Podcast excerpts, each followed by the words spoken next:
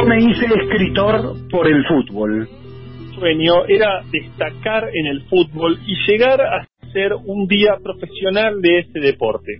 Me veía con la camiseta del club de mis amores, el Magallanes, el decano del fútbol chileno, y si todo iba bien, algún día vestiría la camiseta roja de la selección chilena. No jugaba mal, era delantero en el equipo infantil del Unidos Venceremos Fútbol Club, uno de los cuatro clubes de mi barrio Vivaceta, ilustre rincón de Santiago, salpicado de fábricas textiles, burdeles, quilombos, boliches en los que servían vino recio, dos estadios y orgullosamente proleta. Mi acercamiento a la literatura empezó un domingo de verano con mis botines de fútbol al hombro mientras caminaba hacia el campo en el que se disputaba la Copa del En Barrio. esos años uno cuidaba muy bien sus botines, los embadurnaba con grasa de caballo y según las características del campo de fútbol en que se jugaba, se cambiaban los tapones.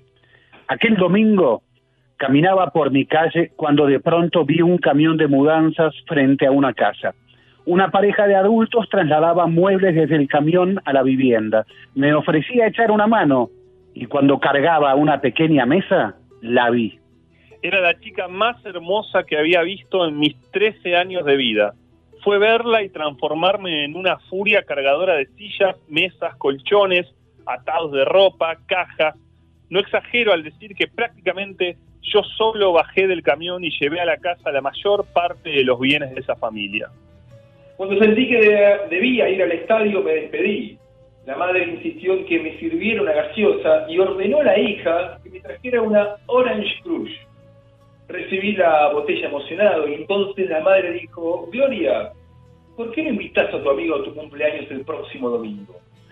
A decir verdad, la chica más hermosa que había visto en mis 13 años de vida me invitó sin demasiado entusiasmo y yo marché al estadio repitiendo su novia, su nombre, Gloria. Me sentía en la gloria. Aquella mañana jugué mal, muy mal. Incluso erré varios pases que eran mi especialidad. El técnico me gritaba, concentrate, ¿qué te pasa? Yo estaba en la gloria. Ese partido terminó en derrotas del Unidos Venceremos. Todos mis compañeros me insultaban. Yo seguía en la gloria. Pasé una semana atroz pensando en qué regalar a Gloria por su cumpleaños. ¿Un disco? Ignoraba sus gustos musicales. ¿Un libro? ¿Cuál? ¿Un chocolate? ¿Y si no le gustaba? Finalmente decidí desprenderme del mayor de mis tesoros, el más preciado de mis bienes, y no me dolió hacerlo. Así, el domingo siguiente, a las 5 de la tarde, fui hasta la casa de Gloria con mi tesoro bien empaquetado en un vistoso papel de regalo. La encontré rodeada de otros chicos del barrio, risueña, más hermosa que el domingo pasado, y abriéndome paso a codazos, llegué hasta ella. Temblando de emoción le di el abrazo, le musité un feliz cumpleaños y le entregué el regalo. Gracias, dijo, y lo dejó sobre un mueble en el que había otros paquetes primorosamente envueltos. Abrilo, le dije con una voz que trataba de ser segura, pero sin conseguirlo. Me gusta abrir los regalos cuando estoy sola, respondió. Ahora, abrilo ahora, ordené, con la seguridad de saber que apenas viera mi regalo, esta corte de tiburones se fumaría al instante. Sus ojos se abrieron en un gesto de sorpresa. Tomó el paquete, quitó la cinta, lo desenvolvió y, ante mi estupefacción, agarró el mayor de mis tesoros con el gesto que cualquiera emplea para agarrar un ratón muerto. Me dijo un gracias desganado y volvió a dejarlo junto a los demás obsequios recibidos. Más de una vez había escuchado a mi padre rezongar qué difícil es entender a las mujeres, y esa tarde supe que mi viejo tenía razón. Nuevamente me abrí paso entre los tiburones que la rodeaban, me planté frente a ella y le pregunté si sabía qué era mi regalo. Una foto. Y ya te di las gracias, contestó, y dirigió sus ojos al grupo de tiburones que murmuraban, andate, plomo, anda a ver si está lloviendo, y otras frases francamente hostiles. El técnico de mi equipo repetía que la nobleza del fútbol está en saber aceptar las derrotas, pero también insistía en que la victoria anida en la perseverancia. Así que volví a plantarme frente a sus hermosos ojos a explicarle qué le había regalado. No, Gloria, no es una foto. Es la foto, exclamé enseñándole la fotografía de la selección chilena con la firma de todos los cracks que en el Mundial jugado en Chile en 1962, es decir, hacía muy pocos meses, habían logrado un tercer lugar que honraría para siempre al fútbol chileno. No me gusta el fútbol, respondió, y en esa frase conocí el veneno de los amores imposibles, el cruel significado del offside. ¿Y se puede saber qué te gusta? Le espeté con la certeza de la gloria perdida. Me gusta la poesía, dijo antes de desaparecer de mi vida. Pero no desapareció para siempre, porque seguí pensando en ella. Un día cayó en mis manos un libro de poemas de Pablo Neruda, 20 poemas de amor y una canción desesperada. Al leer el poema 20, sentí que Neruda lo había escrito pensando en mí y en mi gloria perdida. Me convertí en un fervoroso lector de poesía, de García Lorca Antonio Machado, de Gabriela Mistral a León Felipe, de Neruda a De Roca. Gloria había desaparecido de mi memoria cuando empecé a escribir poesía, o lo que yo creía que podía ser también poesía. Dejé de jugar en mi equipo, regalé los botines a un amigo en la cajita de cartón original con varios juegos de tapones y una lata de grasa de caballo. De potencial crack pasé a ser oyente del fútbol por la radio. La vida es una suma de dudas y certezas. Tengo una gran duda y una gran certeza. La duda es si la literatura habrá ganado algo con mi militancia en la palabra escrita. Y la certeza es la de saber que por culpa de la literatura el fútbol chileno perdió a un gran delantero. Adaptación de Cómo me hice escritor por default, por Luis Sepúlveda, escritor chileno fallecido en España a causa del coronavirus.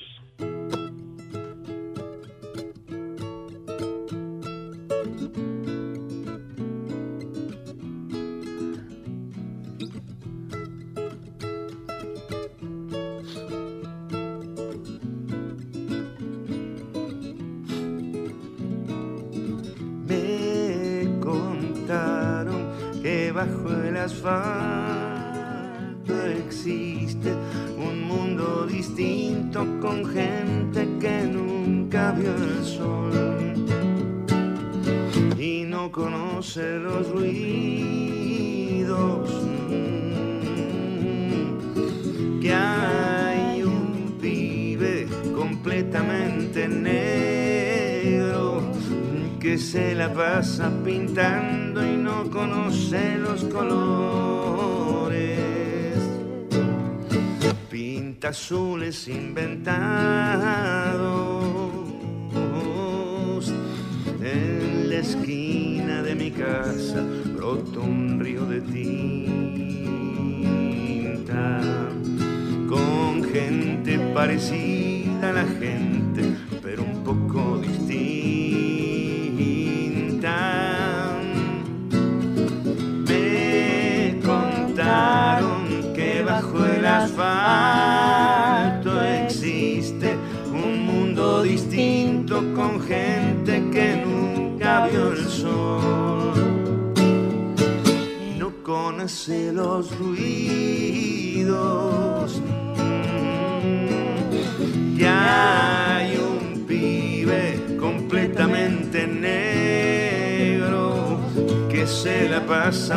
y no conoce los colores. Pinta azules inventados. Tienen un rey celeste que en el fondo a nadie asusta. No puede mandar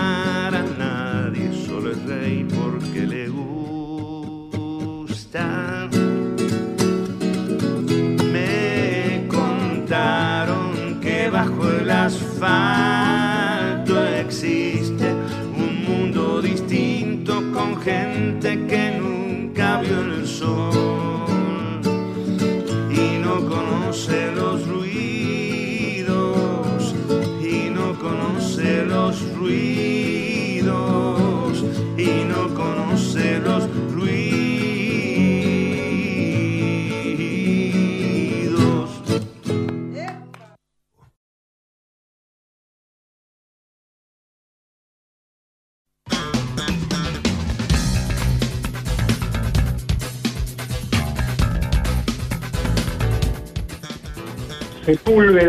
primero, el negro Fontova, lo escuchábamos ahora con Sandra Medanovich, a Marcos Musto, intentaremos homenajearlo también en un rato. Abrimos Era por abajo, Ale Bull, Andrés Burgo, eh, ¿cómo, andan? Bien, bien, bien. Buen lindo texto el de, el de Sepúlveda, que, que rescatamos y que bueno, que tuvimos que obviamente adaptar.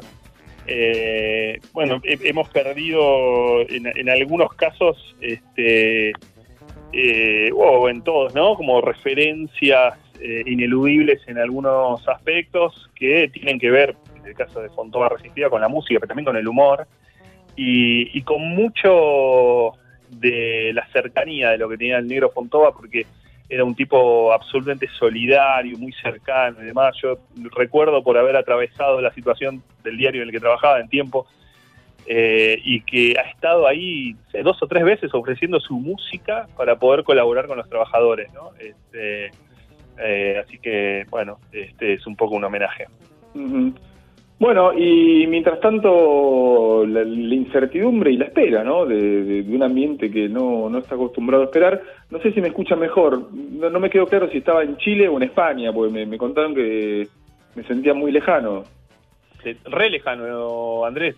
¿Y, ¿Y, ahora cómo está hoy? Y ahora un poco ah, más cerca. Sí, ahora se te escucha muy bien. Parecías, ¿sabes qué? Sonabas como si te estuvieras exponiendo a un rayo ultravioleta mm. o, o desinfectándote al estilo que aconsejó Donald Trump a ah. los ciudadanos estadounidenses ¿eh? ya, se han muerto más de 50.000, pero él, él, cual curandero siglo XXI, ¿eh? nos está intentando. Entonces sonabas como si estuvieras en ese momento siguiendo los pasos del tal Donald Trump. ¿Pero me tenía que sacar el barbijo para hablar? Ah, puede ser, el tapaboca. Eh, ¿Era eso entonces? Ah, bueno, no sabía. quiero, Si, si, si me permiten, les quiero traer una, una cosita que, que también tiene que ver con, con este con este inicio y que tiene, porque claro, eh, todo, obviamente es, un programa de, deportes, no hay deportes, pero pero tenemos eh, esos ¿Un programa de qué? Este es un programa de deportes, ¿no? Me parece. Ah. no, digo que tenemos un costado. ¿Qué es el deporte? ¿Qué decía, qué decía Burgo ahí? No. Desde la juego. No, decía que, que eh, un poco de, tratando de homenajear a, bueno a, estos este, personajes que se fueron en estos días. Eh, recién hablábamos del negro Fontana Rosa, perdón, del negro Fontó, digamos. el negro Fontana Rosa es otro de los que eh, homenajeamos de manera permanente. Pero uno de los homenajes al negro en esta semana lo hizo un equipo de fútbol, lo hizo Racing desde su cuenta de Twitter el mismo día de su fallecimiento. Recién escuchábamos eh, Debajo del asfalto, ¿no? La, canción que grabó Sandra Mianovich y que más hizo popular, y en esta versión entre el negro y Sandra Mianovich. Pero hay otra versión que después derivó en una publicidad. Ezequiel Andrés, se deben acordar, me siento bien, ¿no? Eh, sí, sí, creo que algún audio inclusive tenemos por ahí como para como para darle un poco también de, de, seguir el homenaje y, y de vincularlo siempre ahí con la con la pelota eh, al negro, pero, pero sí, eh, Andrés decía antes, eh, esperando, y no es una actitud que el deporte suele tener, porque inclusive las esperas tienen otro ropaje. mira cuánto tiempo esperamos el la final de Madrid, por ejemplo. Y duró 40 días. duró 40 días, pero claro, había con qué alimentarla a esa final. A ver, no quiero decir con esto que estaba todo, era una tontera mucho de ese alimento que se consumía, eh, pero, pero es cierto, es cierto que esa espera era otra. Esta espera es completamente distinta. El deporte tiene que esperar que otros decidan. El deporte es acción, el deporte es decisión, se jacta mucho de todo eso. Y ahora es el deporte el que tiene que esperar que sean otros los que le digan cuándo. Mientras eh, esperamos eh, a ese deporte y esperamos que le digan cuándo, y seguro que eso va a cruzar eh, estas dos horas de la por abajo, les decía que la cuenta oficial de Racing homenajearon a Fontova porque, claro, hay un pase de lo que fue su canción Me Siento Bien a la tribuna. ¿sí? Y en la tribuna se escuchaba así, yo no sé si el querido Mauro Suárez, nuestro héroe, era por abajo de cada viernes, tiene por ahí primero la canción popular, ¿no? En esta disección que podemos hacer de las canciones, de dónde salen, primero la canción de la cancha, ¿no? De dónde eh, esa canción, si querés, este, lo escuchamos, o el tema, y después lo de Racing, eh, pero escuchemos un poquito al negro Fontova y a la tribuna.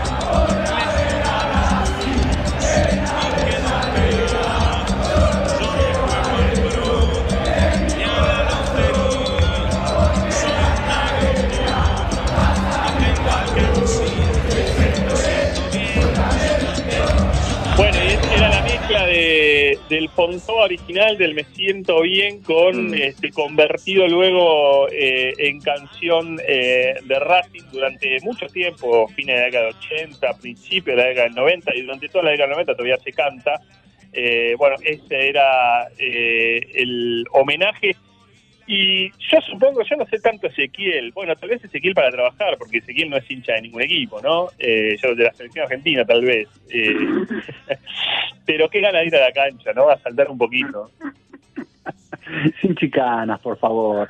Porque, eh, eh, viste, es, eh, eh, de cara a cara se dicen esas cosas. ¿eh? Mm, no, claro. no, no, no telefónicamente. Sí, así, claro. así, No, no, viste, no. con, bueno, con el pero ahora se puede, ahora no se puede. sí, con el distanciamiento social se hace sencillo provocar, ¿viste?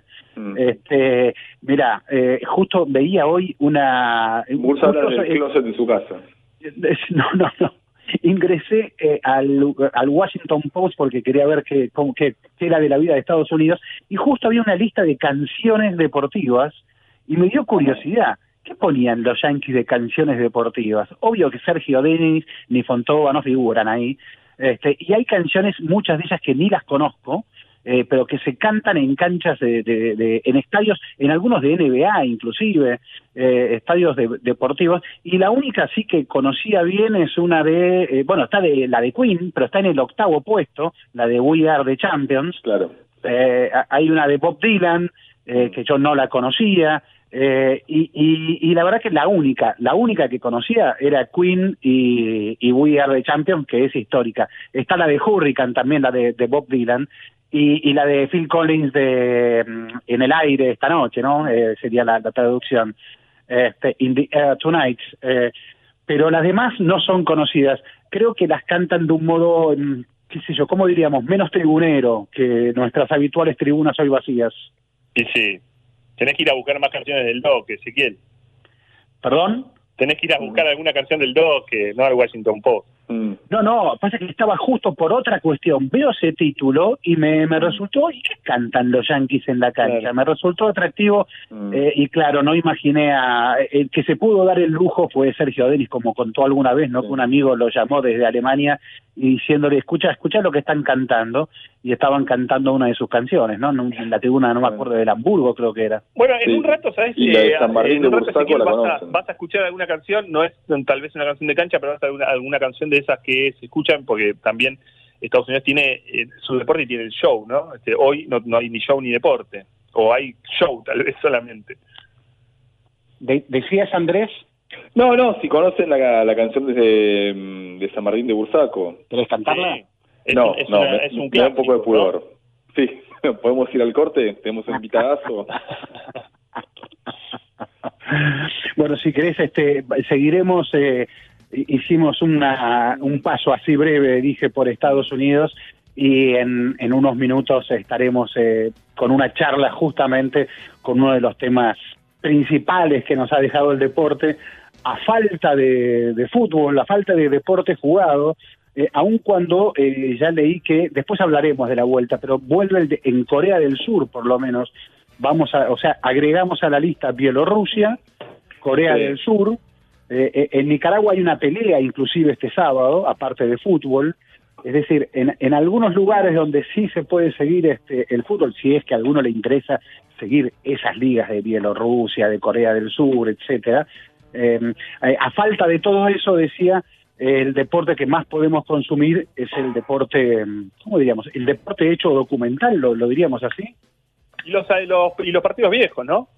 Mm. Y los partidos viejos. Perdón, sí, este fin de semana jugamos contra Alemania semifinales de 2014 y semifinal de, de perdón, ayúdenme, de 2014 y de, y de 90 en la Claro, TV pública. Y, no, no, y- Bueno. y- y esta noche, Está 0.30 informado en televisión pública, vas a Mm. poder ver eh, Argentina-Grecia, 1994, el último gol de Maradona con la selección argentina. Qué informados están de la TV pública. Y, y, y también de los eSports, es el, es el deporte que, que, que también se está jugando bastante en, en los medios de comunicación. ¿eh? Eh, Ahí nosotros estamos un poco al margen por cuestiones generacionales, pero hay algo que está explotando claramente. Bueno, lo dejamos a Burgo con los juegos electrónicos Dale, de la sí, tele sí, sí. y vamos a la tanda. Era por abajo. El espacio deportivo de la 1110.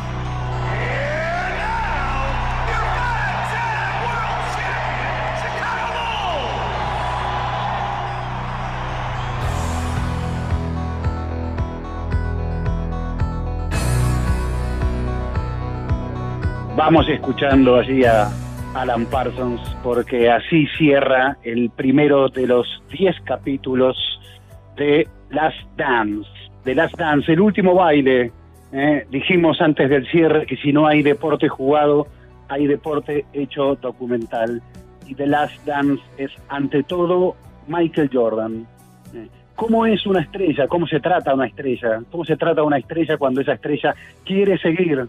Y nos dice que no solo quiere seguir, sino que quiere seguir con los mismos compañeros con los que ya ganó cinco títulos, cinco anillos con los Chicago Bulls. Y quiere ganar uno sexto en la franquicia que le dice, pero están viejos, queremos cambiar el equipo. No, no van a cambiar el equipo.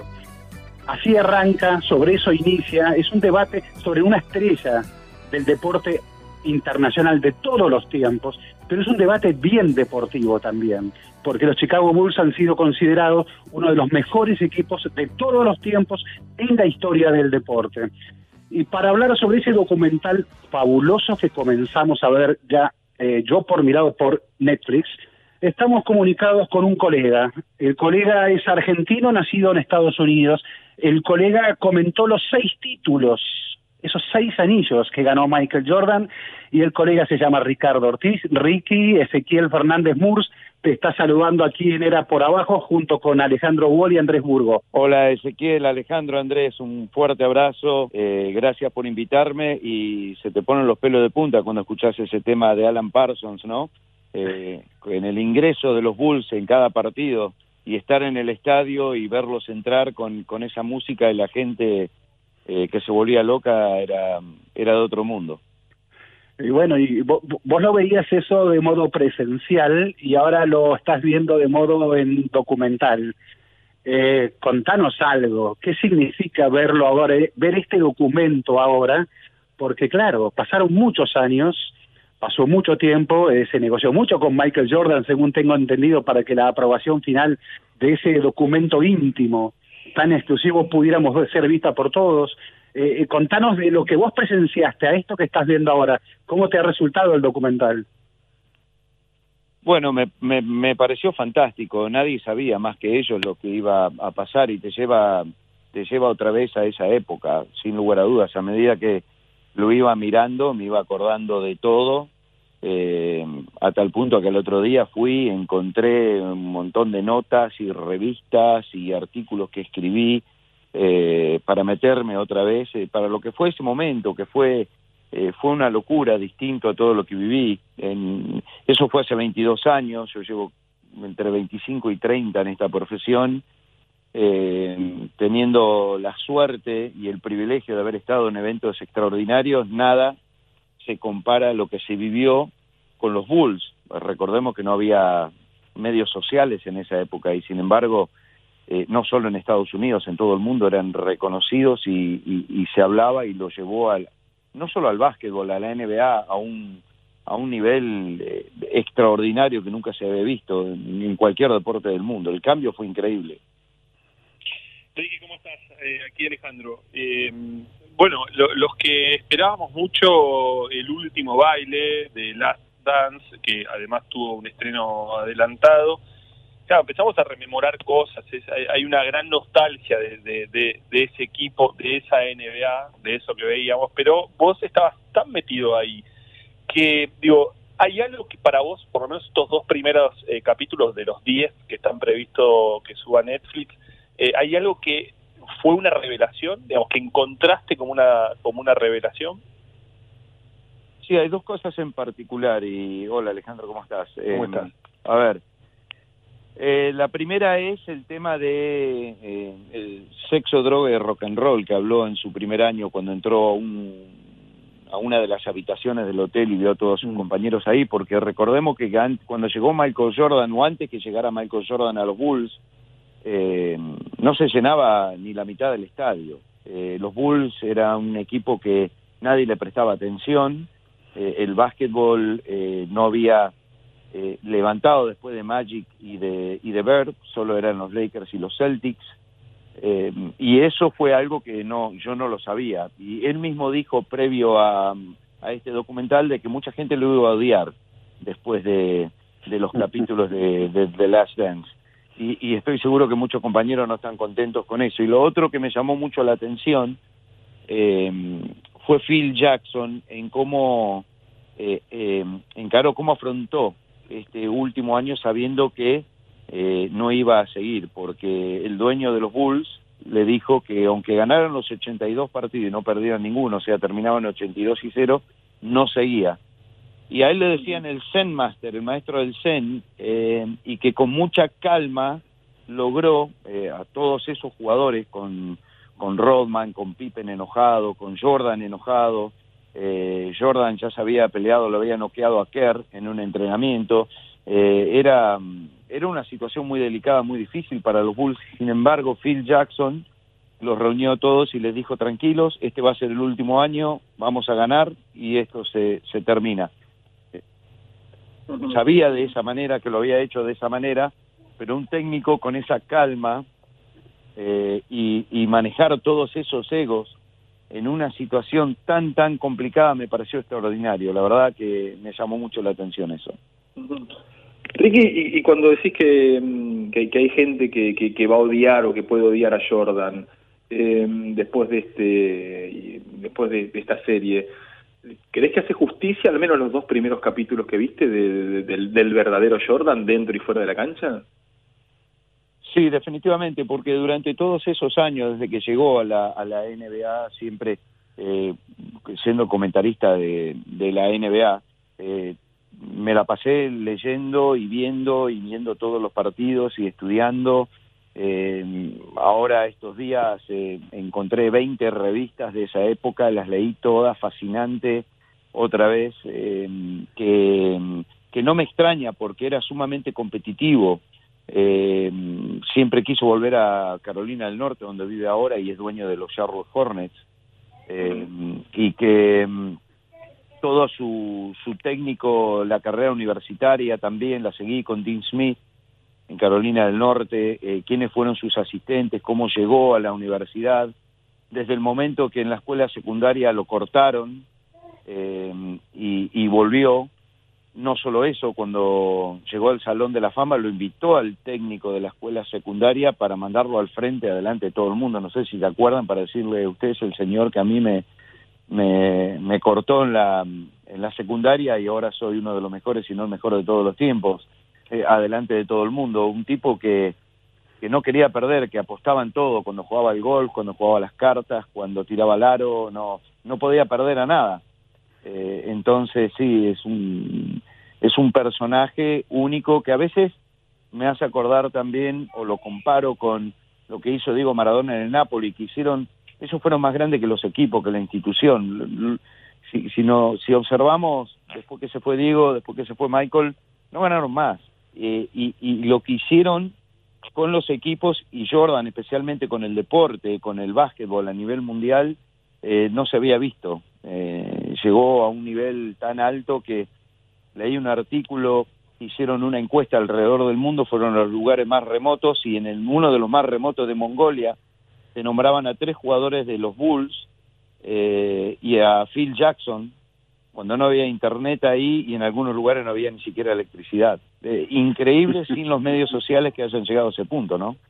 Claro, y eran otros años. Eh, y te decía, Andrés, si creías que reflejaba el documental a, a Michael Jackson. Claro, vos dijiste la palabra competitivo recién, y bueno, a ver, eh, un deportista súper competitivo de estos tiempos modernos podríamos decir Rafael Nadal, un animal competitivo.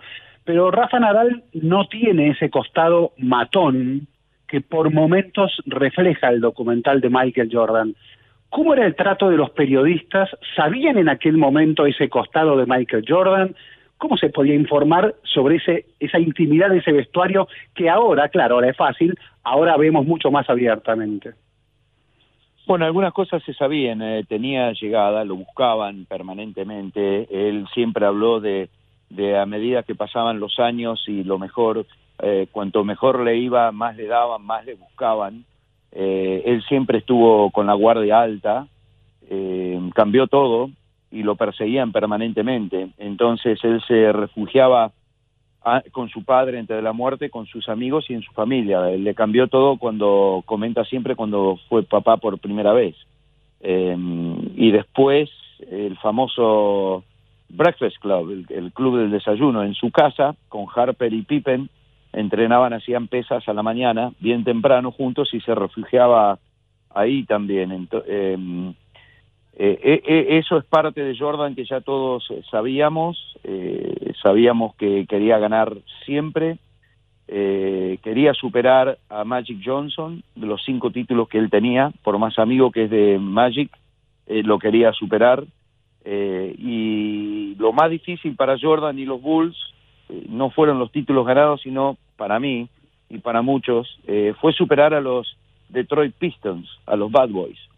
Eh, era prácticamente imposible. Tuvieron que cambiar las reglas del básquetbol porque lo que hacían los Pistons, que pegaban muchísimo, eran malísimos, eran durísimos, te cometían una falta cuando ibas al aro y cuando estabas cayendo te metían otra diez veces más fuerte. La segunda no se cobraba, la primera sí. Eh, y tuvieron que cambiar que si le pegabas dos veces antes de ir al aro y después cuando le estaba cayendo le cobraban las dos faltas. Eh, Jordan eh, le costó mucho superar a Isaiah Thomas, a Dumars, especialmente a Bill Lambier, que le pegaba por todos lados. Ellos siempre cuentan que eso fue lo más difícil y una vez superado eso ya ganaron tres títulos consecutivos, después se toma los dos años sabáticos, vuelve y, gana tres más. Increíble lo que hicieron. Eh, mm, Ricky, hay, hay un hay un protagonista de estas dos primeros eh, de estos dos primeros capítulos que no está dentro de la cancha, que tampoco es Phil Jackson, que tampoco es el dueño de los Bulls y que es el general manager Jerry Krause. Eh, bueno, se lo ve a Jordan en el marco de todo eso con burlas, se lo ve al propio Krause eh, enfrentándose, bueno, vos lo contabas antes, eh, a Phil Jackson, al propio Scottie Pippen con su contrato. Yo no sé si conociste a Kraus y si crees que, eh, por lo menos de lo que pudiste ver, esto le hace honor a lo que él era, eh, porque, bueno, he escuchado algunas voces que decían que también era es bastante injusto con él esta cuestión. Sí, eran muy herméticos con eso. Una sola vez me lo crucé a Kraus, le hice una pregunta y no me contestó, para serte honesto. Eh, eran, eh, y especialmente ese último año. Pero tenía una mente brillante, si depende cómo lo veas al documental. Si lo ves como el villano, lógico. Claro. Eh, pero él hacía su trabajo. Yo lo veo desde ese punto de vista. Él lo que quería era ganar, formar un gran equipo, rodearlo a Jordan con los mejores jugadores y lo hizo. Y lo llevó a Phil Jackson, que Phil Jackson era un técnico de un equipo de la CBA en la ciudad de Albany. Eh, Phil Jackson hablé una sola vez con él, venía caminando por un pasillo eh, en uno de los partidos, no me acuerdo cuál, pero me acuerdo que era en Chicago. Venía venía caminando torcido, no me olvido nunca, lo estoy viendo ahora, con los tiradores. Eh, y venía solo y yo venía solo. Y me miró y dijo, "Uh", como diciendo, este me va a preguntar algo. Y ahí nomás le dije, eh, señor Jackson, yo soy Ricardo Ortiz, eh, de Argentina, trabajo para ESPN, Solo quiero decirle que yo vivo en Woodstock, Nueva York. Eh, y se paró, y él vivió ahí. Y me dice, ¿dónde vivís? Le digo, en la calle Maverick Road. Ah, y fuiste a este lugar, y fuiste a aquel lugar, uy, yo voy siempre, qué sé yo, y se terminó ahí la conversación porque siguió. O sea, me habló y me contestó mientras seguía caminando. Era imposible si no acercarte a ellos y más en esa época. Eh, y no no hablaba ninguno, no era prácticamente imposible. La vez que los tuve más cerca fue cuando mm, en esa época, no sé ahora porque no la NBA hace muchos años que no la hago. Cuando hacíamos la introducción se tenía que grabar en cámara y ponían a todo el periodismo internacional debajo del tablero y tenías dos minutos cada uno para ir eh, grabando. Y justo que estábamos por grabar con mi gran compañero Álvaro Martín, que, que lo quiero mucho y, y- ha sido muy importante en mi carrera. Eh, justo al lado mío, menos de un metro, se pararon Jordan Pippen y Jackson. Pero no nos miraban a nosotros, miraban para atrás, pero los tenía al lado y me puse re nervioso. Pippen tenía problema de espalda y yo quería decir espasmos musculares y no me salía. No me salía y no me salía y no me salía y, y teníamos dos minutos y dije, bueno, le duele la espalda, no sé, lo tengo que ver de nuevo, pero me acuerdo que no transpiraba porque eh, eh, generaba ese impacto. Estamos hablando de 22 años atrás eh, y nosotros recién salíamos también en cámara y hacer cosas eh, en vivo, en locación. Eh, fue toda una experiencia mm, increíble y justo con, con esos partidos que se veían mucho, en- no solo en Argentina, en toda Latinoamérica, en el mundo, pero para mí en toda Latinoamérica, eh, porque fue una locura total. Decir, los que no les gustaban el básquetbol, no les interesaba, miraban a los Bulls. Punto. No, era increíble. Estamos hablando con eh, Ricardo Ortiz, comentarista actual de ESPN, ya, no en básquet, sí en, fútbol, tengo entendido, y en otros deportes. Pero bueno, él este, fue, fue el comentarista, la voz destacada en, los seis títulos de Michael Jordan. Eh, y te quería preguntar si vos eras consciente, este, en, conjunto con, con Álvaro Martín, que también pasó por ese programa, si eran conscientes en ese momento de, de, la historia que estaba formando este equipo, o con el paso del tiempo miraron para atrás, ahora, por ejemplo, dijeron, éramos testigos de algo que no nos dimos cuenta. No, bueno, eh, con Álvaro mm, sabíamos lo que significaba esto. Eh, nos llamaban de toda Latinoamérica para escribir artículos, para hacernos entrevistas. Conocimos a un montón de técnicos de, mm, selecciones, de equipos. Ahí llegué a conocer a Enes Nudel, al Huevo Sánchez, a, a jugadores. Eh, la verdad que eh, nos, nos damos cuenta o nos íbamos dando cuenta a medida que pasaban los años de lo que significaba mm, Michael Jordan y los Chicago Bulls. Eh, teniendo en cuenta que nosotros transmitíamos casi siempre desde Connecticut, donde sigo, donde está la casa central de ESPN, íbamos para las finales, algún partido de las estrellas, en, en Nueva York me lo crucé a, como es, a Jack Nicholson, que lo saludé, le dije, ¿cómo, cómo estás? Venía caminando con un traje violeta, fantástico, me dijo, y siguió con los lentes puestos. O sea, ahí me empecé a dar cuenta de todo el amor y todo. Y eh, cuando los bautizaron los Beatles de la NBA, y, y me acuerdo que estaba en Chicago en uno de los partidos y estaban miles de personas afuera esperando que entraran los jugadores de Chicago, eh, que venían en auto. Me acuerdo de una Ferrari blanca de, de Jordan, eh, una camioneta grande 4x4 de Kerr.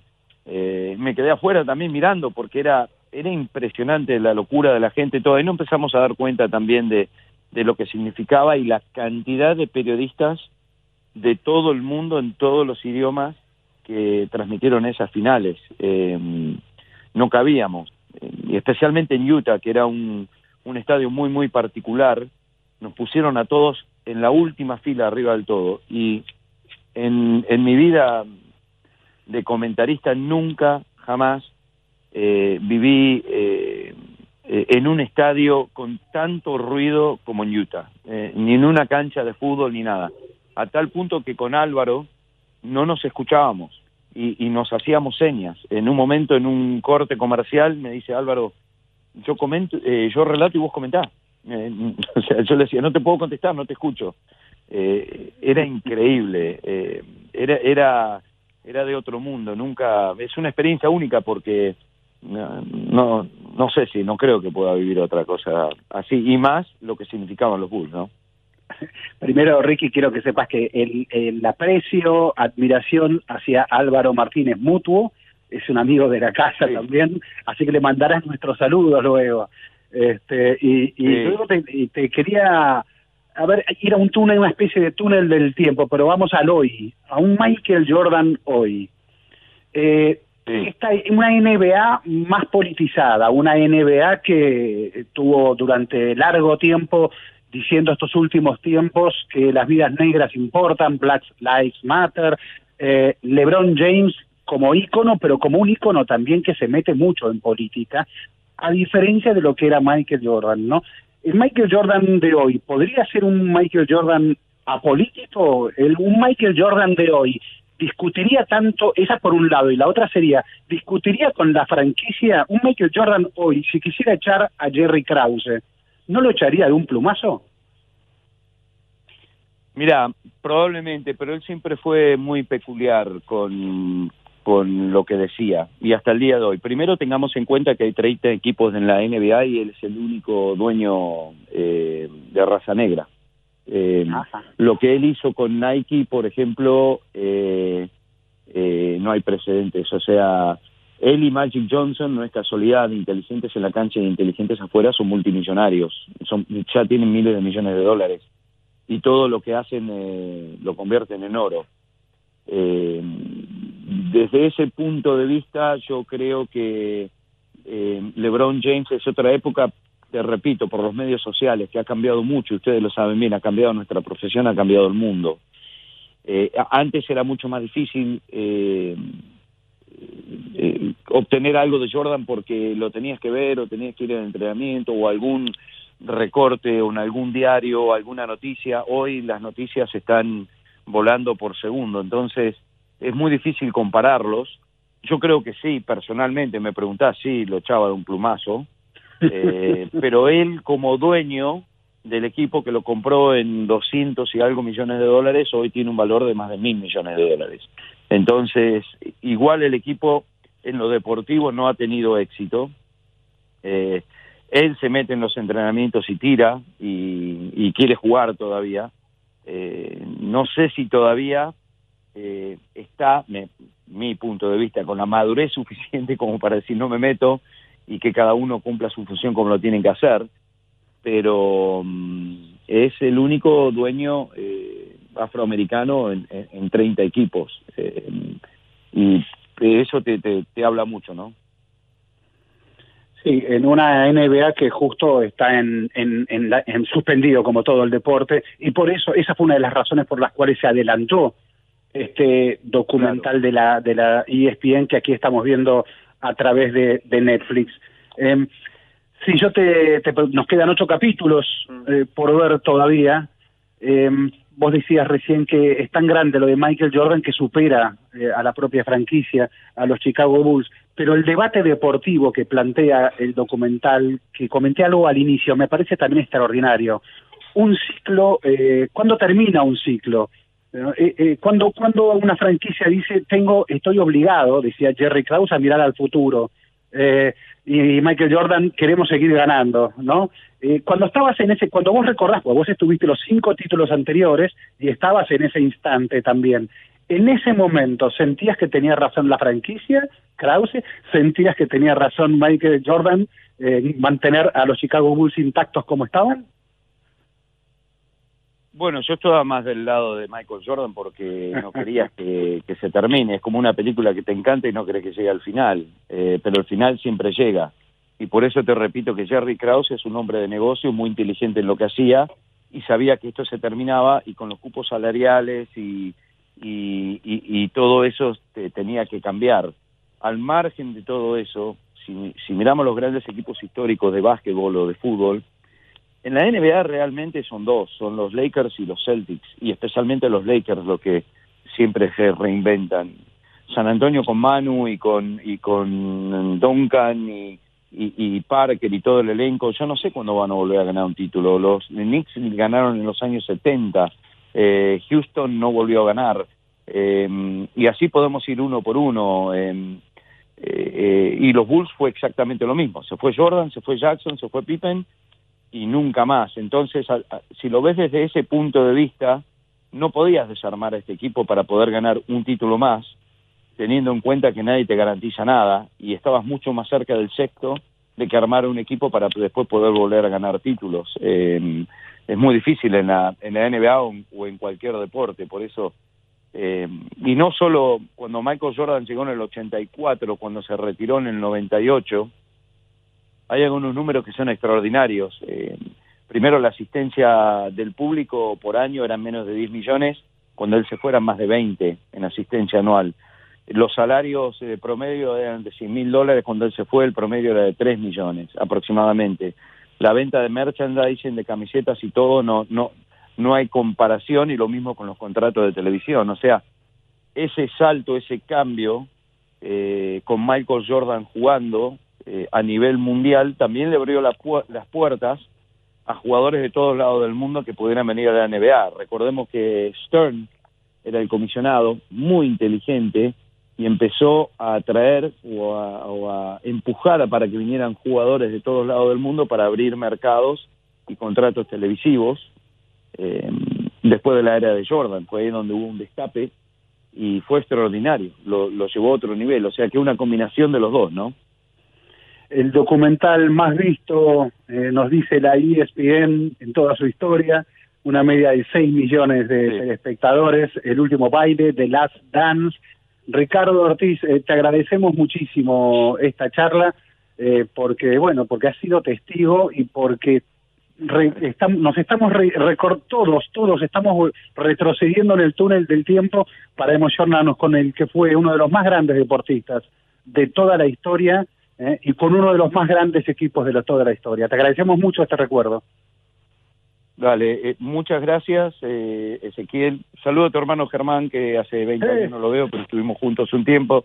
Alejandro El- Andrés, si me permiten, un fuerte abrazo a, a mi familia, a mis hermanos, mis amigos y a toda la ciudad de Pigüé, porque eh, la extraño, voy todos los años, eh, pueblo cuando me fui y, y siempre me acuerdo. Eh, hay algo en el 98, en los lugares que estuve, que siempre, cuando estaba al lado de Michael Jordan, Pippen, y no, y no me salía espasmos musculares, yo decía, pero yo vengo de Pigüé y acá estoy abajo del aro y a un metro lo tengo. Y, no, en serio. Se me cruzó por la cabeza. Yo andaba en un Fiat 600 dando la vuelta al perro hace unos años y acá lo tengo a Pipi y a Jordan al lado mío y soy de Pigüé. Así que nunca me olvidé de eso y los quiero mucho a todos y gracias. Un abrazo y muchas gracias. eh. Dale.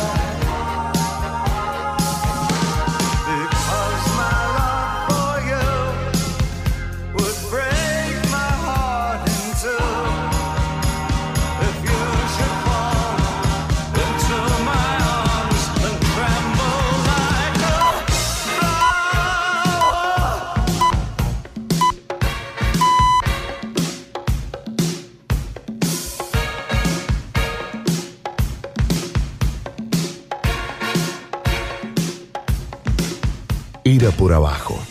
El espacio deportivo de la 1110. Era por abajo. Historias del deporte en el deporte.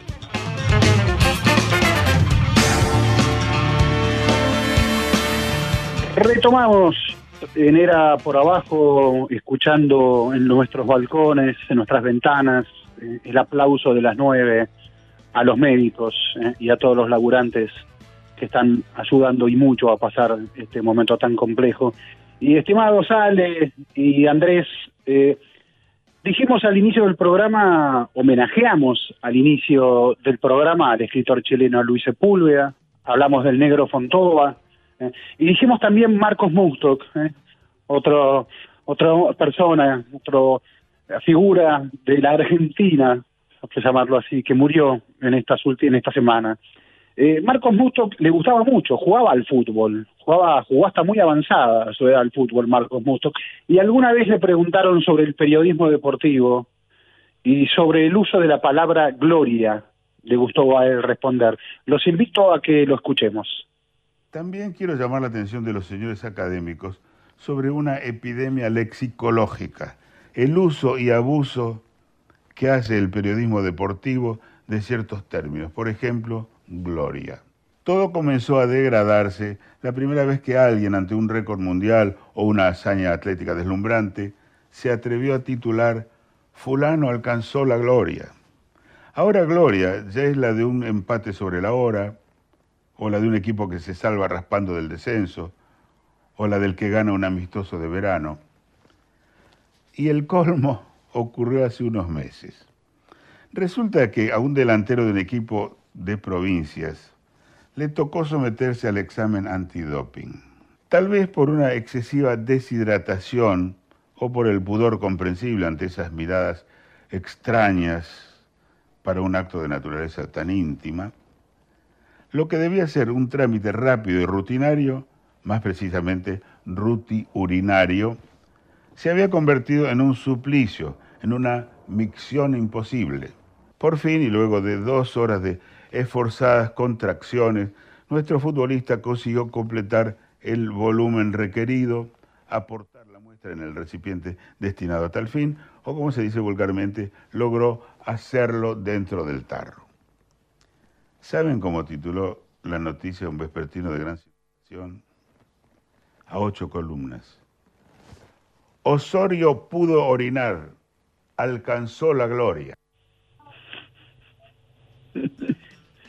De gloria, de gloria justamente hablaba también Luis Sepúlveda en su texto. De gloria habló ante los académicos, Marco, Marcos Mustok también, ¿no? Sí, y bueno, y, y la, y la gloria de, eh, de Les Luthier, que bueno, algunos, claro, este, sin Rabinovich, sin eh, Mustok, eh, casi que estaban no solo despidiendo a Marcos Mustok esta semana, sino también despidiendo a Les Luthier, cuando, bueno, otros integrantes continuarán, ¿no? Ha seguido eh, ya el grupo, el humor, este, no sé qué, cómo lo verá Burgo, que, que, que, que ha sentido con la pérdida de Mustok y con, con esta situación de Les Luthier. No, bueno, como, como con todos los, los las figuras este, populares argentinas, ¿no? Este, que, que, bien le gusta a ustedes siempre. Sí, yo después hablando de la gloria quería este mm, eh, agregarle información, porque hay información a pesar de todo, pero bueno, para ordenarnos tenemos una entrevista ahora, eh, te- les dejo el título, digamos, eh, eh, en Holanda, porque estoy hablando con amigos, yo también tengo amigos extranjeros, y me estuvieron explicando qué es lo que pasó. El, título, a, grosso modo, es que la Liga de Holanda anunció hoy que eh, la liga terminó sin, sin descensos, sin campeón, pero claro, con clasificados a la, a la Copa Europea del año que uno no sabe cuál va a ser, digamos. Pero bueno, es- es- eso va a ocurrir y también hay rumores acá en el fútbol argentino respecto a Racing. Pero bueno, hay algunas trampitas ahí en la Liga de Holanda que claramente se van a repetir en el resto de, las competencias. Eh, vamos a un corte que tenemos a otro amigo de la casa, ¿no? Retomamos, era por abajo, me agarró con la copita de vino en la mano, no sé ¿Cuál? en qué situación... Brindamos, eh, brindamos. Estoy tomando un Malbec. Eh, no lo podemos hacer colectivamente, brindamos a la distancia, brindamos con un amigo al que hemos convocado, un amigo de la casa, un jugador de fútbol. Eh, Ale Wool creo que le dijo, te necesitamos para algo puntual, pero primero me gustaría preguntarle a Leo Triki de Lorenzo, eh, Leo, ¿cómo, cómo, ¿cómo la estás llevando? ¿Cómo la estás llevando no solo a nivel personal, sino también como jugador de fútbol? Si es que una cosa puede escindirse de la otra. Hola, hola a todos, hola Ezequiel, ¿cómo estás? Un gusto siempre eh, hablar con ustedes. Eh, y llevándola, como creo que como todo el mundo, se hace eh, cada vez más difícil.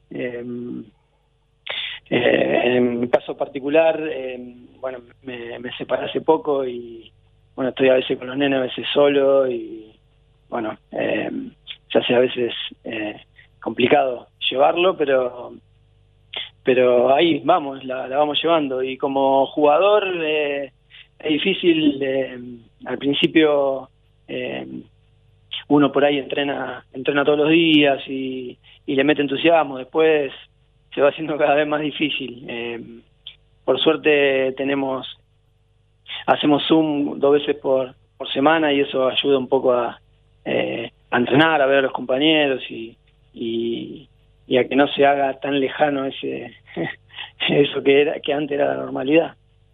Claro, Leo, ¿qué, te, qué haces? Andrés Burgos, un- un gusto como siempre. Eh, y, y digo, ¿cuánto, cuánto necesitan eh, ustedes para, para volver a jugar? Este, una vez que esto este, se, digamos, se vuelva a la normalidad, que falta mucho, digamos, una, una vez que esté ese kilómetro cero, digamos, para, digo, para volver a estar bien, fino, para volver a estar en la cancha, ¿cuánto Y- tiempo necesitarían? Y una pretemporada mínimamente. Eh, o sea, esto es, eh, o sea, es- no, no sé, es, es insólito. eh. No sé, porque se pierde uno en vacaciones, eh, lo vive en vacaciones, y después le cuesta volver, pero eh, en- es- esto es, es totalmente diferente porque estás en tu casa todo el tiempo, o sea, no perdés muchísima eh, eh, masa muscular, estado, ritmo, de todo, y por mucho tiempo eh, creo que no sé, va va a ser va a ser difícil, pero una pretemporada mínimamente.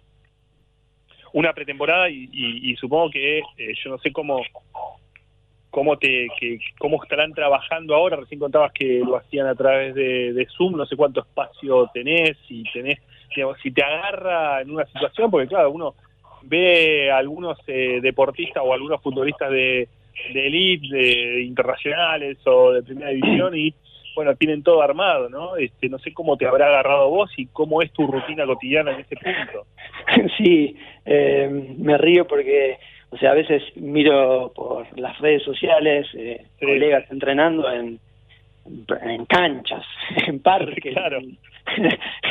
y yo estoy en un, en un departamento, de una habitación, en el living, eh, o sea, eh, corriendo el sillón para atrás. eh, cuando hacemos algo que tengo mucha movilidad, hay por momentos que no me ve el profe. eh, y después, eh, o sea, a veces se necesitan eh, o sea, material, eh, tapitas o pesas. Yo la verdad no tengo ni una. Entonces, eh, la otra vez hacíamos eh, esfuerzo subido una banqueta y con un bidón de, de 6 litros de agua en el, en el cuerpo y subía y bajaba Mm. y las tapitas son son medias para esquivar y que sí, bueno, y así las vamos llevando. Bueno, ese lo convocamos a, a Tiki y Lorenzo para algo en particular, dijiste. Eh, sí, eh, Tiki, queríamos, claro, si no hay fútbol jugado, eh, o, no- o vemos documentales, eh, estábamos hablando hace un rato del de Michael Jordan, eh, de Last Dance, eh, tremendo, te lo recomendamos. Eh, yo puedo recomendar por mi, por mi lado también, eh, empezó la del Papa, la del nuevo Papa, un director de cine que lo recomiendo, un italiano sorrentino que es extraordinario, y John Malkovich hace del nuevo Papa, y no sé, lo que uno puede llegar a odiar o a despreciar del Vaticano está todo puesto ahí en ese... es, es extraordinaria, la recomiendo también. Pero bueno, queríamos recomendar libros y, y bueno, esto se trata, se dice que era por abajo un programa futbolero. Eh, así que qué mejor que un jugador eh, que nos recomiende libros. Tres, si querés, creo que te dijo Ale Wall, pero es No arbitrario, si- es lo que vos quieras. Sí, sí, no sé si mejor, pero bueno, eh, hay un futbolista recomendando libros. Sí, me dijo Ale que tenía eh, libertad absoluta, o sea que no hacía falta que sean de, de fútbol porque ahí eh, se me iba a complicar un poquito más. Bien, pero fundamental también, ¿eh? Sí, sí, obviamente, obviamente. obviamente. Acá tenemos todo lo de lo de Fernández Mur, lo de Wall, lo de Burgo, están todos en la biblioteca también, acá presentes. Muy bien, pero sin autobombo. Sí, sí, siempre. Eh, bueno, el, el primero que quería recomendar que siempre que tengo la que me preguntan o que tengo la oportunidad de, de recomendar, eh, últimamente es- lo recomiendo siempre, que es Las Malas de Camila Sosa eh, Villada. No sé si lo si lo leyeron. sí, sí, sí, le tengo muchas ganas, ¿no? Eh, sa- Salió hace pues, un libro flamante, digamos, de una de una escritora que se dio a conocer ahora. Sí, sí, es una escritora travesti eh, que es, un poco la, la, la historia de, eh, de su vida eh, novelada. Es tremendo, es eh, eh, son la verdad que piñas en la cara todo el tiempo y eh, nada, eh, también lo, lo, lo pensaba eh, para recomendar por eh, también la audiencia de ustedes también es, eh, me imagino que, que debe ser futbolera y bueno, en el ambiente nuestro eh, las travestis eh, son siempre muy castigadas desde el, desde el cántico, desde el insulto, desde, desde, todos lados, eh, está en, los grupos está la cargada siempre y, eh, y ese rechazo y, y, y por, y por momentos odio, eh, creo que es es súper necesario este libro, súper necesario eh, y ojalá que, que, nada, que, que la gente lo, alguno que otro lo, eh, lo lea. Bien, compramos la primera. Bueno, eh, vamos por el segundo. El segundo eh, es un escritor que conocí eh, el año pasado, que empecé el año pasado y eh, este, de a poco se va convirtiendo en uno de mis favoritos, que es John Fante. Y el que voy a recomendar es el, el último que leí, es el que tengo más presente, es uno de los que más me gustó también, es La Hermandad de la Uva. Eh, Fante es, genial, como, como dice mi amigo Luis May, eh, es, hermoso porque te hace reír y te hace llorar eh, con la misma intensidad. eh, eh, es- esta novela es, tremenda, es el, eh, eh, eh, la relación de padre e eh, eh, a, mí- a mí eso, esos temas me, eh, o sea, me llaman mucho la atención y, y nada, eh, Fante la verdad que es, eh, es un genio y, y nada, quería recomendarlo. Un amigo en común, Ignacio Bollino, está leyendo también a Fante. Sí, sí, Su sí, Valentina bueno, Luis-. Sí, Luis May, no, no, lle- llegamos a Fante por, por Luis May, un escritor, escritor argentino, amigo nuestro, y, y él se metió antes y, con Fante, y estamos ahora en un momento eh, súper eh, fantiano. y sí, es muy muy bueno. Eh, la Hermandad de la Uva eh, y Pregúntale al Polvo, creo que de los que yo leí son, son dos que son in- imprescindibles. ¿Hay un tercero? Sí, y el último es, eh, lo leí, lo empecé a leer, lo compré justo antes de que arranque toda esta locura de la cuarentena. Eh, y es la verdad que mm, no es un hallazgo, va, un hallazgo para mí porque eh, no lo conocía al escritor, no conocía la novela. Eh, es el traductor de Salvador Benedra. Eh, que Salvador Benedra, es, eh, fue un, periodista argentino que bueno, se, quitó la vida antes de que se, se publicara la novela. Lo tuve como, lo tuve como compañero en página 12. Exactamente, es, eh, sí. Eh, bueno, Cubo, qué bueno. Me encantaría eh, tener una charla con, con, con vos, Ezequiel. Eh, Cuando el distanciamiento lo, no- lo- nos autorice, sí, pago el vinito. sí, me encantaría, me encantaría porque es una novela que me partió la cabeza. Me, me- es tremenda.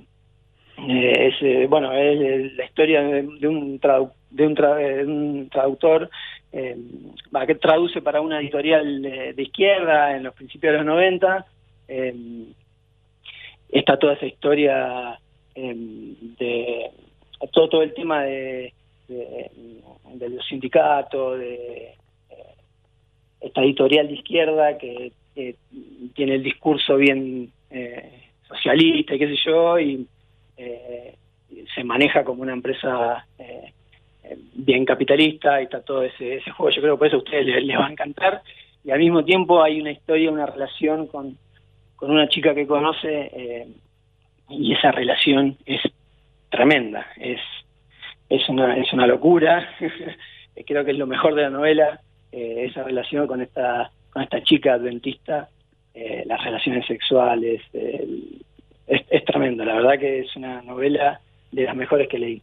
Y ah, eh, si no llegás todavía a hablar con Ezequiel y esto dura demasiado, está el documental que se puede ver en YouTube, Entre Gatos Universalmente Pardos, que es, que, bueno, básicamente el documental sobre eh, Salvador Benedra. Sí, muy bien, Ale, sí. Eh, me lo recomendaron varios ya eh, y lo tengo ahí apuntado, no, no, lo, no lo vi porque eh, eh, toda esta cuarentena estuve sin wifi porque, bueno, porque hay que sufrir, eh, así que ahora eh, mañana me vienen a, a conectar y a partir de ahí empezaré a mirar eh, muchas cosas que me, queda, que me quedan ahí pendientes. ¿Y, y estás pudiendo leer? A mucha gente le está costando... sí, me- incluyo, ¿eh? Me incluyo. Sí, eh, eh, arranqué con una voracidad tremenda, sin parar, y ahora me está costando cada vez más. Eh, hay ciertos títulos que no, eh, ciertos libros que no los puedo, no los puedo seguir. Lo- Los dejo y paso a otro, y eh, ahora hice una compra de dos o tres que me llegan mañana, a ver, a ver cómo, a ver si me puedo meter un poquito más porque me está, me está costando. Eh, Leo, Tiki y Lorenzo, te, te agradecemos mucho la, la charla, las recomendaciones y como nobleza obliga, eh, nos contaste eh, en el inicio de esta charla que justo te había separado, que la cuarentena te encontró en esta situación de vida. Eh, te recomiendo, es un libro que le suelo recomendar a los amigos cuando se separan, un, un libro fabuloso de Hanif Kureishi que se llama Intimidad. Intimidad, ya lo noto. Mirá, eh, Intimidad de Kureishi es un inglés eh, de origen pakistaní, si no mal no recuerdo. Eh, y bueno, eh, se trata un poco sobre esas cosas que nos suelen suceder a veces en las vidas. ¿eh? Buenísimo, ya, ya lo noté. Ya lo noté. Te mandamos un abrazo, muchísimas gracias por la charla. No, abrazo a ustedes y muchas gracias por tenerme en cuenta siempre. Abrazo.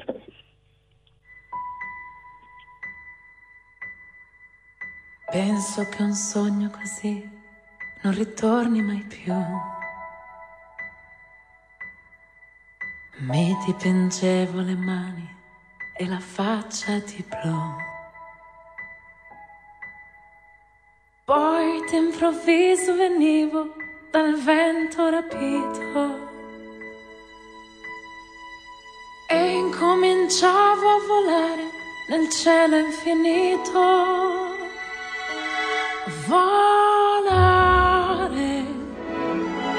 Oh, oh, cantare. Oh, oh, blu dipinto di blu, felice di stare lassù. E volavo, volavo felice in alto del sole ed ancora più su. Mentre il mondo pian piano spariva, lontano laggiù. Una musica dolce suonava soltanto per me. Volare.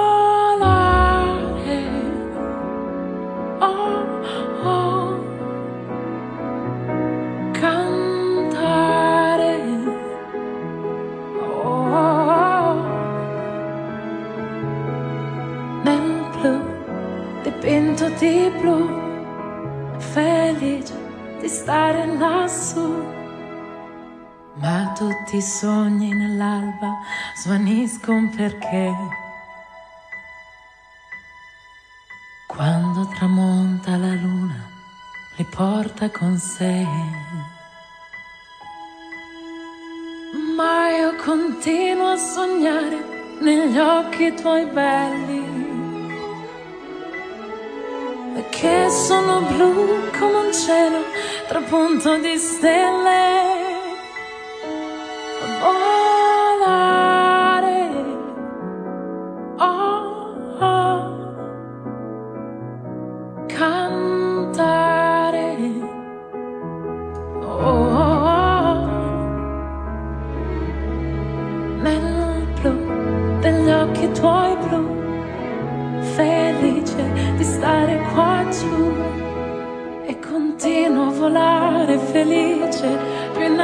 Del sole ed ancora più su.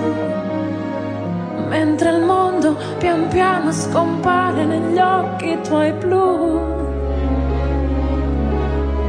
La tua voce è una musica dolce che suona per me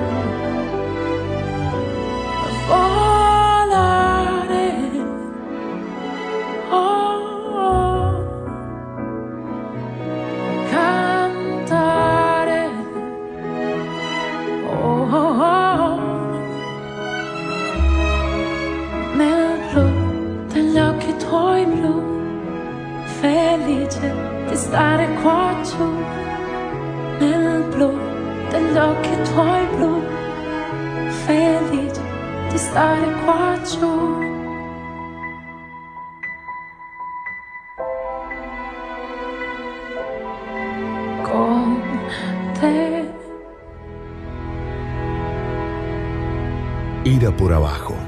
El espacio deportivo de la 1110.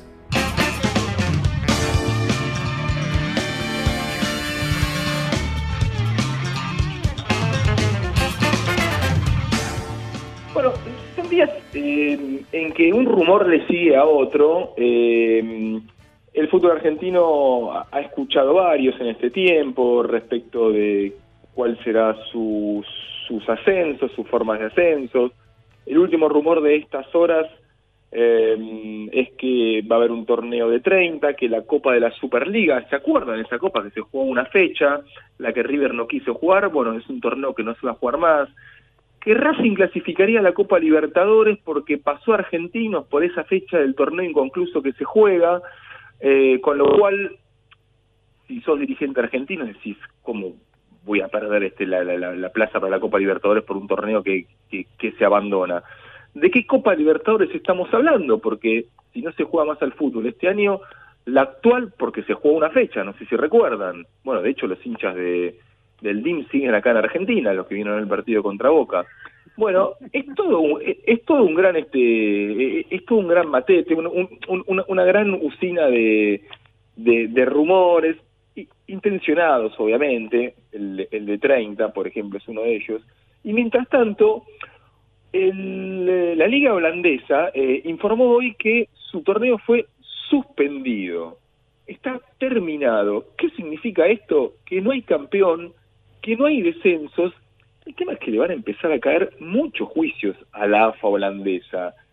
No informó bien cómo, cómo fue el conteo de esta votación y hay un montón de situaciones como muy, eh, mu- muy justas. Eh, el AZ estaba primero con, con el Ajax, faltando nueve fechas.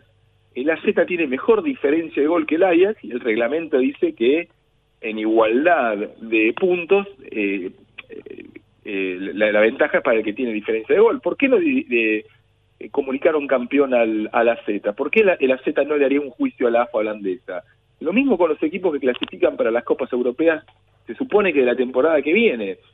Eh, el quinto, Wilhelm, tiene tres puntos más, pero peor, peor salto de goles que el sexto, que es el Utrecht. O sea, el Utrecht, si ganaba ese partido pendiente que tiene, lo pasa al Wilhelm. ¿Por qué no le vas a hacer juicio a, la AFA holandesa si te están perjudicando de esa manera? Con lo cual, es muy posible que esta decisión que tomó la, la Eredivisie quede en la nada y bueno, y, y- y- se vea más adelante cómo termina. Fue un intento de la Liga Holandesa, se supone que a partir de hoy eh, hubo una definición, pero la verdad que esto también va para largo. Y mirá mismo en Inglaterra, ¿no? El Liverpool, después de 35 años, con un título que tiene ya asegurado, lo dejarían sin título y a Bielsa lo dejarían a Leeds sin el ascenso. Está primero, está ahí encaminadísimo. No, no, sería una... no, una- pero absolutamente, sí, sí, sí. eh, la- la- concretamente de las ligas top, la que más ha trabajado para volver, porque también es cierto que Alemania, y de Alemania hablamos, es uno de los países eh, centrales de Europa que mejor está trabajando la pandemia. Eh, entonces, claro, no es raro que en este contexto sea la Bundesliga la que más eh, haya trabajado para la, para la vuelta. Tanto ha trabajado que ha elaborado ya un protocolo que establece eh, 320 personas más o menos en cada estadio, entre 220 y 320, según el estadio, todo personal que va a trabajar, desde médicos, sanitaristas, hasta los jugadores y el cuerpo técnico, etcétera, y, periodistas encargados de la transmisión, no más que eso, está todo muy estipulado, pero claro, eh, lo dieron casi como hecho, eh, una maniobra con el diario Bild, que allí tiene algunos intereses jugados, algunos políticos de las regiones donde el fútbol es más poderoso, lo dieron como casi casi hecho y esto provocó irritación. Otros sectores sociales, otras industrias dijeron, pero ¿qué pasa? ¿Tiene coronita el fútbol? ¿Por qué van a autorizar al fútbol? Bueno, en el medio salió un protocolo del instituto que de salud eh, más respetado en Alemania, el Koch, que eh, un protocolo interno en el que más o menos decían que eran tantas, tantas los requisitos para poder volver a jugar, que ese deporte ya no se parecía al fútbol, lo que planteaban. Porque de- desde que jugadores que tienen que jugar con un barbijo, barbijo no cualquiera, barbijo médico, eh, y rivales que no pueden ni siquiera rozar ese barbijo, hasta otro tipo de cuestiones que uno decía, ah, pero esto no es fútbol. Bueno, se reunió la liga alemana, dijo, nosotros estamos en condiciones. Eh, si quisieran decir el 9 de mayo, estamos en condiciones. Pero está claro que no va a ser el 9 de mayo, es lo que me dicen. Y sí, probablemente antes de fines de mayo, que la Bundesliga reinicie partidos. Es eh, la liga de las principales que más ha trabajado y que más pareciera estar cerca de ese retorno. Era por abajo. El espacio deportivo de la 1110.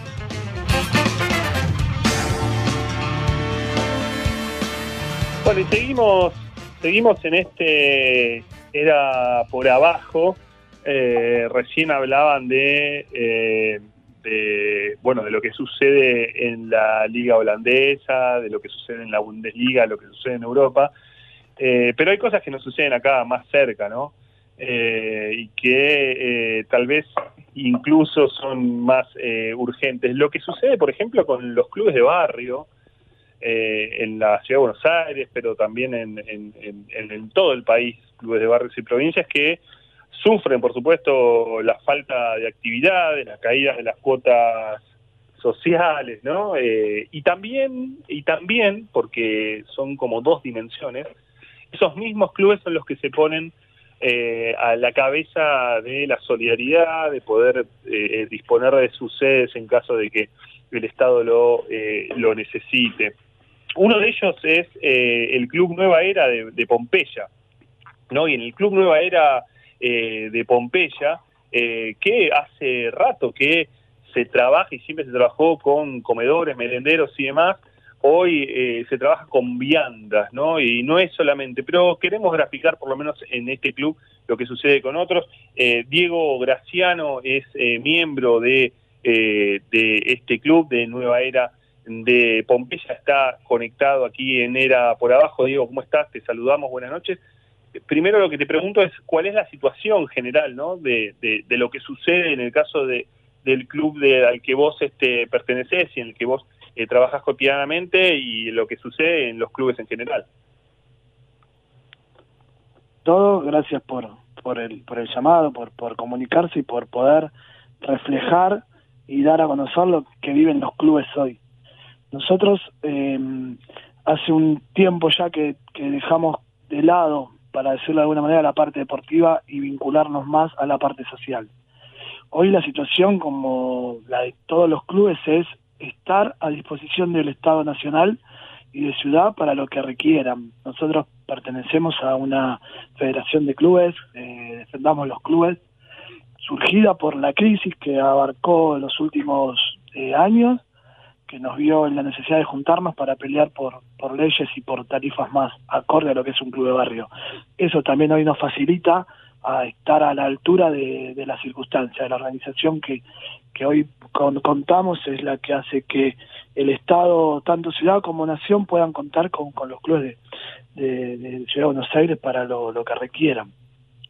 El último, eh, en, el- en último, en los últimos, en las últimas horas, por lo menos desde el Ministerio de Turismo y Deportes, anunciaron eh, algunas cuestiones. Eh, no se va a cortar los servicios por falta de pago. Eh, se habló también de eh, subsidios en el caso de la ciudad. Digamos, ¿cómo, ¿Cómo está llegando eso al resto de los clubes? Mira, la realidad es la siguiente. Eh, para nosotros son curitas. Estamos curando un cáncer con una valla aspirina. A los clubes, si no ajustan las tarifas a tarifa social a- un 70%, no pedimos gratis, no queremos gratis, a un 70% cuando todo esto pase vamos a estar complicados. Porque ahora no nos cortan la, la luz, no nos cortan el gas o el agua por no pagarlo. Pero ¿cómo hacemos para pagar cuando volvamos a reanudar las actividades? ¿Entendés? Ahora nosotros recibimos una ayuda, es verdad, eh, de parte de, de Ciudad, la cual defendamos, los clubes estuvo a la cabeza de este pedido. Esperamos también de que se repita la ayuda el, el mes que viene, por lo menos para solventar los, los gastos, ¿viste? Y, y a su vez, eh, como te decía, el tema es cuando salimos, porque ahora estamos trabajando acorde a la situación para ayudar a los que necesitan. Pero cuando volvamos a abrir la puerta vamos a estar peor por el ingreso de la gente en realidad. No le podés cobrar una cuota a nadie y no deberíamos tampoco cobrar. La gente prioriza cómo pago, come. Lo, nos pasa a nosotros, ¿viste? Entonces es un tema delicado. Se agradece, tenemos un diálogo permanente con Morres y con Lames. Eh, con la sub- subsecretaría de Deportes también. Eh, y eso es valorable, pero también les ponemos, ¿viste? Las cuestiones que toda ayuda sirve, pero hay que tomar la, la- la decisión de decirle a las empresas, bueno, los clubes de barrio están pasando por esto, siéntense, negocien con ellos, hablen, eh, y a ver cuál es la, la situación de, de verdad.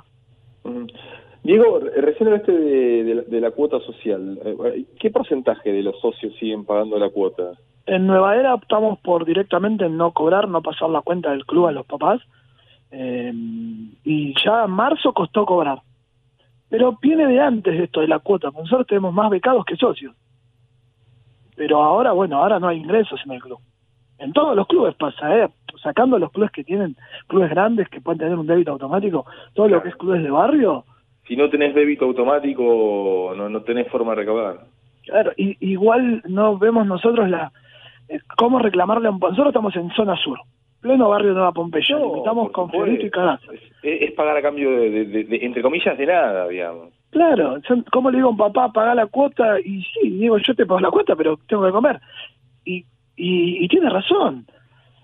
Entonces nosotros optamos por eso, que cuando vuelvan vemos cómo salimos, porque hemos salido muchas veces, ¿viste? Hoy que prioricen comer, los que pueden. Diego Ezequiel Fernández Mur te saluda. eh, y si yo te pidiera que me hicieras una descripción de cómo está la zona, de cómo está no solo Nueva Pompeya, sino Fiorito, mencionaste, alrededores. ¿Cómo, cómo, cómo lo encontraste y qué, qué percibís de lo que se viene? Mira, nosotros eh, hablamos permanentemente con otros clubes de lo que es la zona sur del lado de provincia. Y la situación es muy parecida a la zona sur de Capital. Hay hambre, eh, las ollas populares están a full, los merenderos y los comedores también. Eh, baja comida a través de desarrollo social, pero pasa que el día a día cuesta, ¿entendés? Y, la gente, nosotros optamos ahora por decir, quédate en tu barrio y, y- y optamos en segundo plano, quédate en tu casa. Eh, porque quedarse en el barrio es moverte en, en el espacio. Hay gente que vive en siete dentro de una habitación de dos por dos. Entonces, Claro, esa, es esa una cuarentena comunitaria esa, ¿no? Directamente, es, tra- es tratar, bueno, por lo menos no se muevan de otros barrios de, de un barrio. Exactamente. Y nosotros llevarle a la comida allá. Nosotros como club, aparte colaborando o colaboración colaboración de las organizaciones, acercarle lo- los bolsones de comida al que no pueda acercarse al, al merendero o al comedor. O bueno, hoy tuvimos en Nueva Era una olla popular y, y la gente de la calle o la gente del barrio, ¿sabes cuál es lo que notamos ahora? Nosotros que no te viene a pedir el que menos tiene, te viene a pedir el que vive al lado del club, el, que tenía su trabajo, el que hoy no puede tener el, Y es raro, ¿viste? Ver gente que te dice, eh, Diego, ¿no te molesta si te sobra un bolsón, me lo pasás? Vecinos. No, y gente que vos la veías y, y no es gente de un barrio humilde o carenciado. Eh, y, y lamentablemente va, va a seguir esto en esta situación que obviamente hay que poner el pecho, afrontarla y bancarla, porque si liberamos la cuarentena y que todo el mundo salga, esto va a ser mucho peor. Diego, eh, Diego, estamos hablando con Diego Graciano, eh, de, Nueva Era de, Pompeya, uno de los tantos clubes de barrio de la ciudad de, de Buenos Aires. Eh, Diego, te- digamos, no sé si ustedes reciben eh, ayuda, si le piden a la comunidad ayuda, si querés dejar un contacto, eso por un lado, y por otro lado, preguntarte si eh, efectivamente, digamos, eh, eh, ustedes han puesto a disposición las sedes, como tantos otros clubes, eh, bueno, para ver qué pasa con la gente en situación de calle, ¿no? Con un montón de sectores vulnerables en medio de esta situación. Sí, nosotros eh, tenemos los clubes a disposición, son 28 clubes a disposición del gobierno de ciudad y de nación. Este, hace la semana pasada, el lunes, que estuvimos con gente del gobierno de la ciudad haciendo relevamientos acá en clubes de la 4, de la Comuna 4, para el aislamiento de personas mayores. A su vez, bueno, va a venir eh, centros de vacunación también a los clubes cuando sea necesario, como el reparto de mercadería o, o abertura de comedores y merenderos. Los clubes están dispuestos. También hay que ver qué es lo que las garantías y seguridades que recibimos del otro lado. No es fácil abrir un club para que vengan abuelos sin un, control médico, sin una asistencia médica diaria. Vemos lo que pasa en los geriátricos. Pero la buena predisposición de los clubes está como estuvo siempre. Las puertas de los clubes están abiertas. Bien. Eh, bueno, si querés dejar un contacto, en todo caso después este, nosotros podemos subirlos a redes sociales siempre para que, bueno, quien quiera acercarse a ayudar, eh, ahí, ahí podrá estar. Bueno, dale, el- te dejo el número de teléfono mío, lo dejo al aire, después ustedes lo distribuyen, 116-634-6619, mi nombre es Diego, y, y agradecido por, por este tiempo que nos dan y permitirnos eh, mostrar la realidad de los clubes y lo que hoy por hoy los clubes de barrio, más allá de todo lo que viven, están haciendo, ¿no? Dale, gracias Diego. A ustedes por estar ahí. Muchas gracias.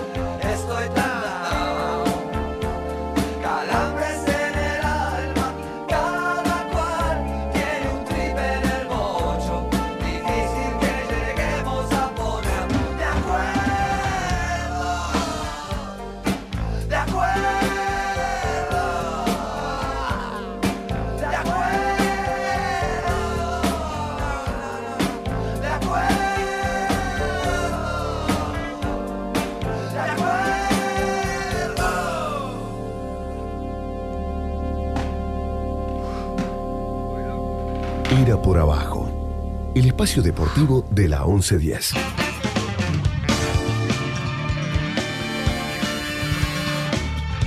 Y amigos, amigas, eh, es eh, Kiel Andrés. Esta, ayer, ayer por la mañana nos desayunamos con un tuit de Roger Federer eh, preguntándose, ¿acaso soy el único que piensa que ahora es el momento para que el tenis masculino y femenino se unifiquen?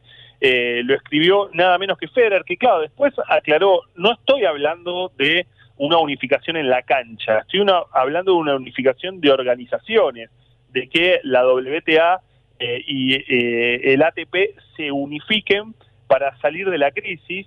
Eh, una de los eh, de los de quienes lo, lo apoyó fue el propio eh, Rafael Nadal, ¿no? Hay que salir con una sola organización de esta crisis, ¿no? La unión de hombres y mujeres, bastante eh, pues, digo, ese es un momento en el cual se mueven tantas cosas, ¿no? Que parece que genera pequeñas revoluciones o grandes, quien eh, vaya, vaya a saber uno.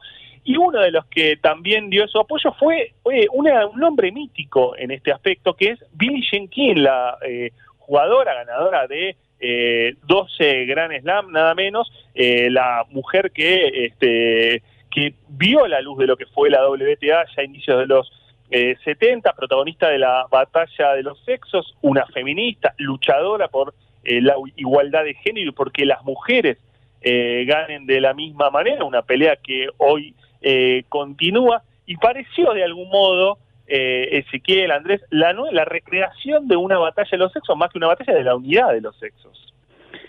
Sí, a ver, por un lado lo de Billy eh, a ver, ho- hoy, hoy, claro, los que han analizado por ahí Mila, ¿quién es, quién es no? Eh, Billy Jean King, bueno, está, estaba, fue entre las 100 personalidades más importantes en algún momento la revista Life en la vida de Estados Unidos, la incluyó, eh, o sea, es una, una mujer que revolucionó el mundo del tenis femenino y sobre todo que cuando, claro, ella dijo que era lesbiana en una familia obrera, relig- muy religiosa, eh, Exactamente, sí, ella estaba casado con y bueno, fue fue un gran gran gran escandalete gran, ella lo llevó con enorme dignidad, con enorme altura, inclusive en esa cosa media circense que fue la batalla de los sexos, ese partido que jugó con Bobby Riggs, que ya tenía algo así como cincuenta y pico de años, había sido un número uno del mundo, eh, eh, Billy Jean King tenía 29, eh, eh, fue una cosa media circense pero que quería visibilizar la lucha de las mujeres en el tenis. Eso eh, completamente por un lado, porque por otro lado, esta repentina, sí, casi te diría, eh, curiosidad de Roger Federer por cuestionar a las autoridades del tenis, yo no sé si tiene que ver con que él también quiere ser autoridad del tenis. Como ya está en organizador, el jugador está viendo que el retiro se va acercando, esperemos que la pandemia no precipite, eh, no lo retire la pandemia, espero que sea él el que decida, ¿no? Eh, pero él está muy cerca ya de situaciones de organización del tenis. Eh, y, mm, y yo no sé si le está compitiendo al ATP y esta propuesta que se le ocurrió hacer, cuando la verdad que no se le recuerdan muchos gestos así hacia el tenis femenino, eh, esta propuesta sonó un poco curiosa o un poco, ¿qué querés que te diga? Oportuna sería la palabra. Sí, pero también es cierto que esto que esto que recién decíamos, y no solamente en el deporte, sino en muchos aspectos, eh, la, la crisis y, un- y- y una situación absolutamente excepcional hacen, aun cuando aparezcan oportunas, aun cuando parezca oportunista, eh, que es otra, es otra etapa y otra escala, eh, pueden llegar a generar un terreno eh, interesante para el futuro del tenis, en este caso, del deporte en general. Sí, eh, es cierto que, que tal vez la pandemia, el parate del deporte, está provocando todos estos movimientos que vos decís, eh, Ale. Eh, también vos fíjate que salió en España una primera resolución, por primera vez histórica, la justicia española de condena por arreglo de partidos, a los Asuna, nada menos.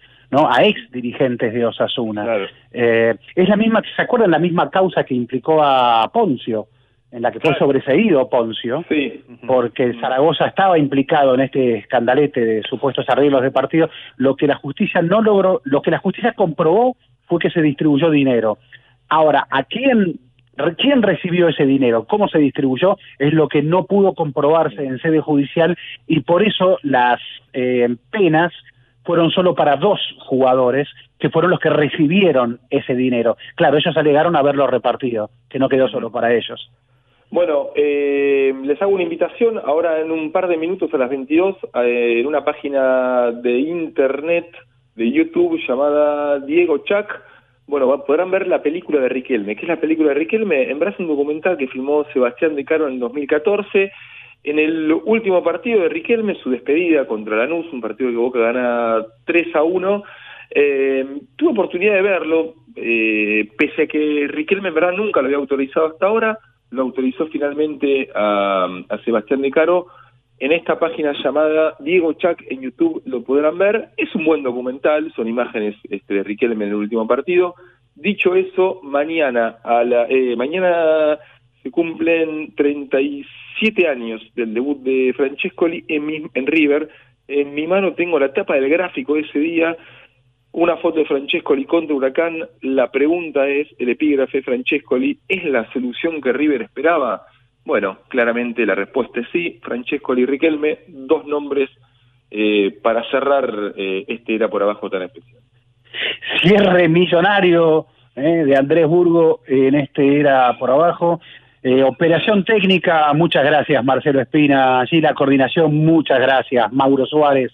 Allí la producción Rodrigo Calegari, Santiago Salton, Andrés Burgo, Alejandro Gol, Ezequiel Fernández Mur, que les habla. Nos despedimos para el próximo viernes de 20 a 22, que seguirá era por abajo y a cuidarse y a cuidarnos entre todos.